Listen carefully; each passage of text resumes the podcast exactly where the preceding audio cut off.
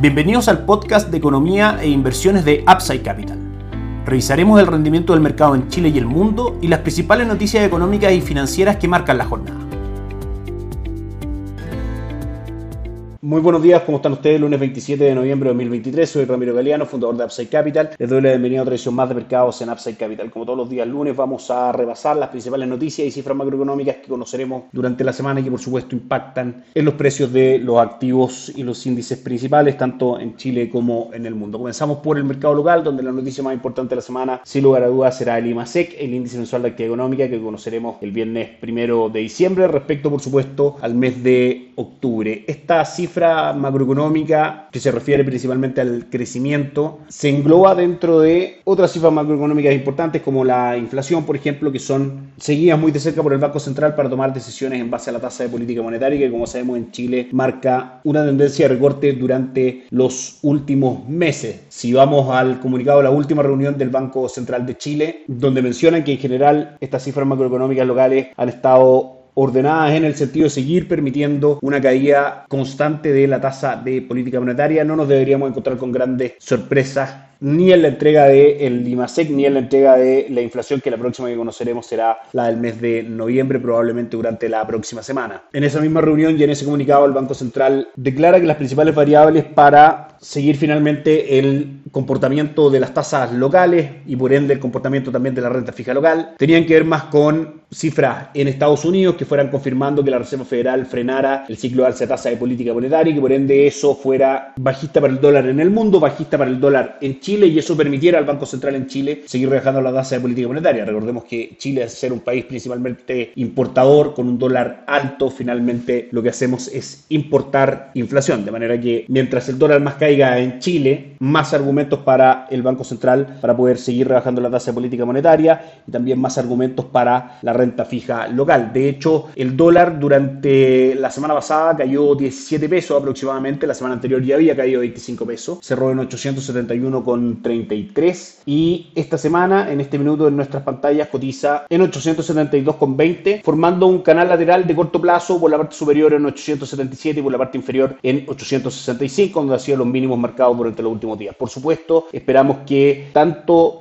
con las noticias desde Estados Unidos, como también las noticias locales, permitan que el dólar siga cayendo y termine el canal lateral recién mencionado para ir a buscar niveles marcados en aproximadamente 845, según lo que podemos revisar en el historial del gráfico. Como sabemos, de a poco el dólar se ha ido dando lo que hemos ido comentando en este podcast durante el último año, que si bien en el corto plazo podían haber algunas variables alcistas para el dólar, principalmente el dólar tenía una visión de mediano plazo y de largo plazo bajista y es lo que iba ocurriendo durante la última semana en Chile. Revisamos renta fija local a través del fondo hidrodinámico, fondo base en nuestras estrategias para estrategias de inversión de mediano y largo plazo, mantiene un muy buen retorno durante el mes de noviembre del 1.74% y un retorno durante el año del 6.31%. Fondos de renta fija de corto plazo, dos principalmente, ahorro corto plazo con un retorno del 8.06% en lo que va del año y ahorro plus con un retorno del 9.65% en lo que va del año. Para estrategias más cortas, por supuesto, sobreponderamos fondos money market que aún marcan un retorno bastante interesante en su medición tanto anual como mensual. Mensual mantiene un retorno parejo del 0.67% y durante el año IDAU Performance alcanza un retorno del 8.94%. Desde Principal AGF, otro de nuestros socios estratégicos, las carteras de conservación de capital de renta fija local, por supuesto las más cortas con sobreponderación de money market, las más largas con sobreponderación de renta fija, mantienen también un buen retorno del 8.82% a 6 meses, 18 meses del 7.81%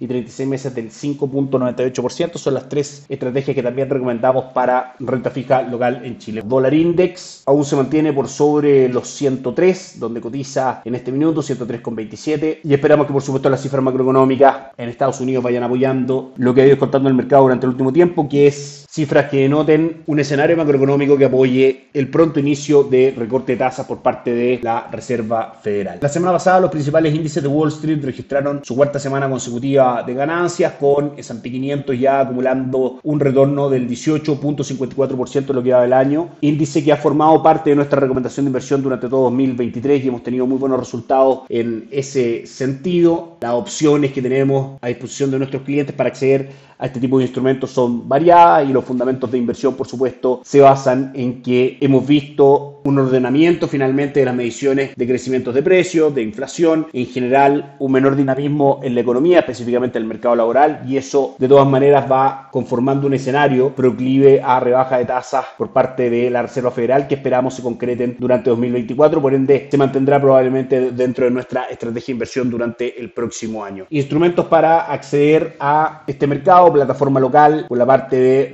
renta fija, dos fondos, renta dinámica global, fondo en pesos con cobertura de tipo de cambio, que mantiene durante el año un retorno del 7.55% y un 2.64% acumulado durante noviembre, en línea con el buen rendimiento que han mostrado los mercados en el presente mes. Itaú Income con un retorno del 3%, renta fija en dólares, fondo espejo de PIMCO Income y durante el año un retorno del 3.73%. Por la parte de renta variable, Top USA, fondo de Itaú con un retorno del 16.74% en lo que va del año, acompañado por Itaú Global Brands, fondo espejo de Morgan Stanley Global Brands con retorno del 13.93%. También por parte de Itaú, mediante la corredora de bolsa, tenemos acceso a estrategias mediante plataforma Pershing y a través de Principal AGF mediante la plataforma local, fondos accionarios de Estados Unidos, Europa, Asia, Europa emergente, etcétera, son parte de los instrumentos que nuestros clientes pueden incorporar en sus estrategias de inversión y por supuesto a través de la plataforma All Funds, estrategia sugerida mediante Principal AGF